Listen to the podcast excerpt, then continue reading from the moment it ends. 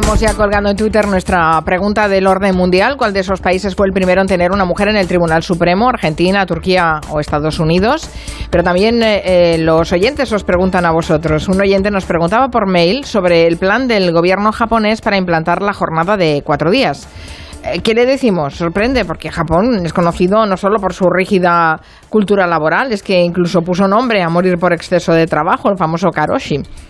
Sí, sí, de hecho es que mm, es conocido por eso, además el término se asentó porque es un problema bastante grave, ¿no? Pero bueno, parece que el gobierno quiere cambiarlo y ha recomendado a las empresas que establezcan jornadas de, de cuatro días a la semana en lugar de los cinco habituales y pues están presentando la fórmula pues como la solución a muchos de los problemas de la sociedad japonesa, porque lo que quiere o lo que cree el gobierno es que esto dará sobre todo a los jóvenes más tiempo pues para conocerse, casarse y tener hijos y claro, lo que esperan es que se resuelva un poco el problema de la baja natalidad y el envejecimiento de, la población, porque Japón es uno de los países más envejecidos del mundo.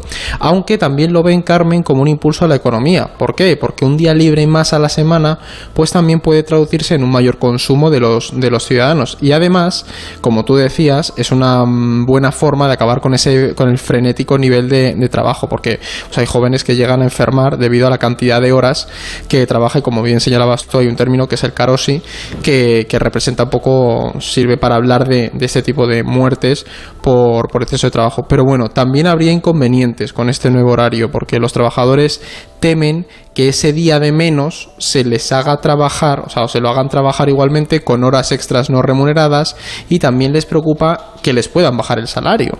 Pero bueno, con Japón lo que sí vemos es que ya son varios los países que están empezando a proponer esta fórmula donde hay debates y bueno, el nuestro es un ejemplo, España, también en Nueva Zelanda, Reino Unido o incluso en Finlandia. Estos serían los países en los que más se está debatiendo sobre este tema. interesante porque además, a pesar de lo eh, trabajosos e industriosos que son los japoneses, llevan años en, crisis económica. Sí, sí, es eh, realmente una situación muy complicada. Bueno, vamos a hablar de el Partido Comunista Chino, que eh, hoy, el comunista chino cumple hoy 100 años. ¿eh? Se fundó en 1921. También este año, el 21, se fundó el Partido Comunista de, de España, pero no fue en esta fecha.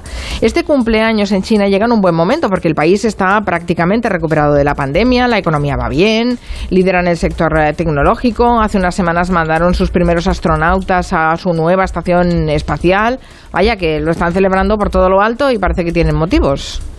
Bueno, llevan toda la semana celebrándolo, aunque es verdad que el acto central es el que comentabas tú antes de la pausa, que es este evento multitudinario con 70.000 personas en Pekín, la plaza de Tiananmen, esa plaza tan céntrica y tan famosa, ¿no? Y allí el presidente Xi Jinping ha dado un discurso muy encendido en el que ha elogiado al Partido Comunista, por supuesto, por sacar a China de la pobreza, ha prometido expandir su ejército y también su influencia a nivel global y ha asegurado, ojo, que China no se va a volver a plegar nunca ante ningún país extranjero. Así lo ha dicho. El pueblo chino no se dejará oprimir ni esclavizar por fuerzas extranjeras.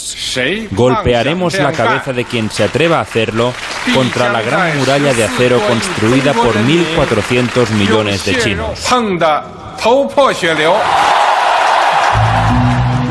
Ahí ese Guillem doblando a, Xi Jinping muy bien.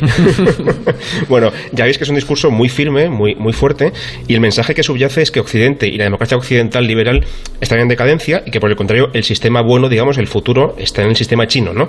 Eh, y además también, bueno, pues también se, se transmite que China ha vuelto a su antiguo poder, a la época del imperio, digamos, en la que era una potencia mundial, y todo esto, por supuesto, es gracias, claro, al Partido Comunista y a Xi Jinping también. La celebración, como digo, se ha preparado desde hace ya varios meses hay una gran campaña propagandística, incluyendo actos en los que, por ejemplo, se leen juramentos de fidelidad al partido. También se han proyectado películas patrióticas y se han llegado incluso a impulsar lo que se ha llamado el turismo histórico para que los chinos puedan visitar los lugares donde tuvieron, eh, digamos, donde ocurrieron los acontecimientos importantes, gloriosos de la historia del país, como por ejemplo el nacimiento de Mao o la larga marcha de los comunistas durante la guerra civil. ¿no?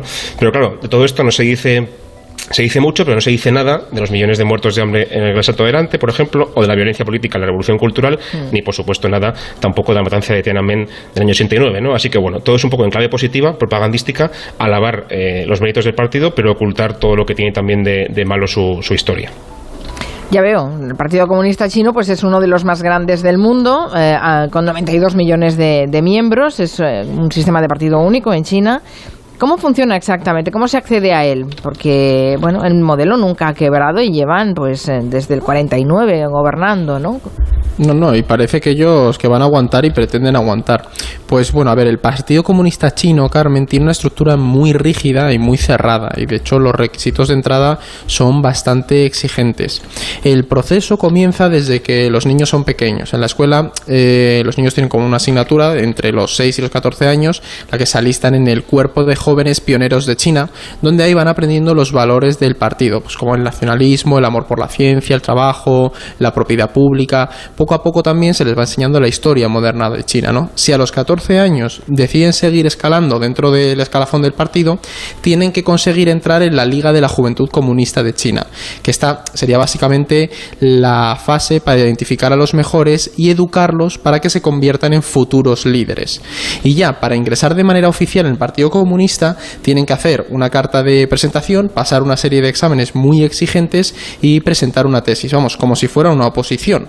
Y supuesto, eh, bueno, por supuesto, su, su, vida personal se vigila al máximo. Solo se aceptan, Carmen, una de cada 11 solicitudes y aún así el Partido Comunista Chino tiene 92 millones de miembros, que es como el 6,5% de, de la población del país, que equivaldrían a toda la población de Alemania o de Turquía, ¿no? Bueno, si dicho así, dices 92 millones, dices, uy, ¿cuántos? Pero claro, es un país de 1.400 millones, por tanto, pero aún así la proporción, 6,6% de la población que pertenezca al partido es, alta es muy alta. Y luego, en cuanto a cómo se organiza, a ver, esto es un poco complicado, pero pensemos en una cebolla o en una serie de círculos, ¿no? Hay un gran organismo, que es el Congreso Nacional, que este junta a 2.000 miembros, y estos se reúnen cada cinco años, pero eh, quien lleva la gestión del día a día es un grupo más pequeñito, de unos 200, y luego eh, quien manda de verdad es un grupo aún más pequeño, de entre 5 y 12, que se es el Comité Permanente del Politburo, ¿no? y está dirigido por el secretario general, que es Xi Jinping. Bueno, en teoría los cargos se eligen con elecciones, pero al final son los líderes quien eligen pues quién asciende y quién no. Y históricamente, y eso sí que tenemos que señalarlo, el partido siempre ha pesado más que cualquier líder, pero en los últimos años Xi Jinping ha ido cambiando esa dinámica, porque ahora mismo controla tanto los órganos anteriores que os he mencionado como la jefatura del ejército. Y de hecho, en 2018 este hombre, o sea, bueno, se reformó en el país la constitución para que se pudiera presentar a las elecciones indefinidamente y no solo para los dos mandatos que tenían. Entonces, por lo que la cosa con Xi Jinping parece que va para largo. Sí, eso he leído. Dicen que es el líder más poderoso desde Mao. Sí. ¿Cuál es su agenda, además de perpetuarse en el poder? Bueno, llegó al poder en 2012 y enseguida empezó a purgar a los políticos corruptos o manchados por corrupción y también, por supuesto, ya de paso, a colocar también en puestos de poder a sus, a sus afines, digamos, ¿no? Y desde entonces, como decía Eduardo, ha aumentado su control hasta el punto de que ha ganado ya más poder incluso que el aparato del partido, que, que, suele tener mucho poder. Ha roto algunas de las reglas internas, como por ejemplo el límite de mandatos y también el límite de edad, que se supone que está en 67 y y él ya va por 68 y para mucho más. Y de hecho, esto es muy simbólico, ha conseguido que su pensamiento, que su filosofía, digamos, política, se incluya al mismo nivel que el de Mao como uno de los pilares ideológicos del Partido Comunista. O sea que incluso cuando él deje el poder, su influencia ideológica va a mantenerse ahí. Todo apunta, o al menos es lo que dicen los expertos, a que sí se considera a sí mismo o quiere presentarse ante la opinión pública como una figura de importancia histórica, de nuevo, al mismo nivel que Mao o que Deng Xiaoping, si el primero fundó la República Popular y el segundo abrió la economía china al mundo y consiguió su desarrollo económico, sí quiere pasar a la historia, bueno, pues como responsable de que China recupere el lugar que se supone que le corresponde a nivel global como gran potencia mundial y además quiere hacerlo antes de 2049, que es el centenario de la República Popular, no del Partido Comunista. Y para eso, pues lo que está haciendo ya lo hemos contado aquí en Gelo muchas veces, ¿no? Pues procurando que China se apuntera a nivel económico, a nivel tecnológico, también a nivel militar. También quiere que los chinos, que la población tengan un nivel de vida alto, desarrollado, ¿no? Equiparable a un país occidental. Y también, ojo, aquí viene la, cosa complicada, quiere recuperar los territorios que China considera suyos, como por ejemplo Hong Kong, que ya lo ha conseguido por la fuerza de, la ley, entre comillas. Taiwán también, que lo reclama. Y decenas de islas que se disputa con otros países vecinos, como Vietnam, Filipinas o Indonesia, ¿no? Así que bueno, viene movidito y tiene pinta de que sí quiere, bueno, pues eso, pasar a la historia como alguien importante, cueste lo que cueste. ¿Qué peligro tienen esos liderazgos uh, autoritarios con visión mm, imperialista? Mesiánicos, ¿no? Sí sí, sí, sí, es todo. En fin, seguro que dará mucho que hablar en los próximos años. Vámonos a Francia, lo tenemos más cerca. La semana pasada ya hablamos de esa primera vuelta de las elecciones regionales. Dijimos que en el programa de hoy haríamos una valoración así global, ¿no? Pues bien, la agrupación nacional, que es el partido de Marie Le Pen, Eh, finalmente no logró ningún territorio, ni siquiera su zona fuerte, que es Provenza, los Alpes y Costa Azul. Ha sido el otro partido de la derecha quien ha ganado la, batalla. Y esto tiene una lectura muy interesante de cara a las aspiraciones de, de la agrupación nacional del partido de Le Pen para las presidenciales del 2022. Exactamente, y de hecho es difícil saber si, si esto va, a empañar la, la, carrera a las presidenciales de, de, Le Pen, pero es cierto que, que el Alianza agrupación nacional, perdón, no logró movilizar a sus, a sus votantes y que de nuevo, Carmen, ya lo dijimos la semana pasada, la abstención, digamos que ha sido la gran ganadora, ¿no? Porque se situó en un 60%. Pero como ha afectado a todos los partidos, es complicado hacer un análisis que se pueda extrapolar a las presidenciales. Lo que sí que es posible es que el Partido Conservador de derechas, que son los republicanos, ¿no? Sí que esté presente en las presidenciales de 2022. Pero también hay que decir que Mm, ha sido la alternativa de muchos franceses porque digamos que era el mal Mernon, ¿no? Le votaron por no votar a otro candidato y porque pues ya conocían su forma de gobernar en las regiones, y que tiene una penetración más, más regional. Le Pen a ver, ha fracasado en su misión de movilizar a, sus votantes en esta segunda vuelta, que son sobre todo los jóvenes y las clases populares. Pero que no hayan votado ahora no significa que no puedan votar en las elecciones importantes.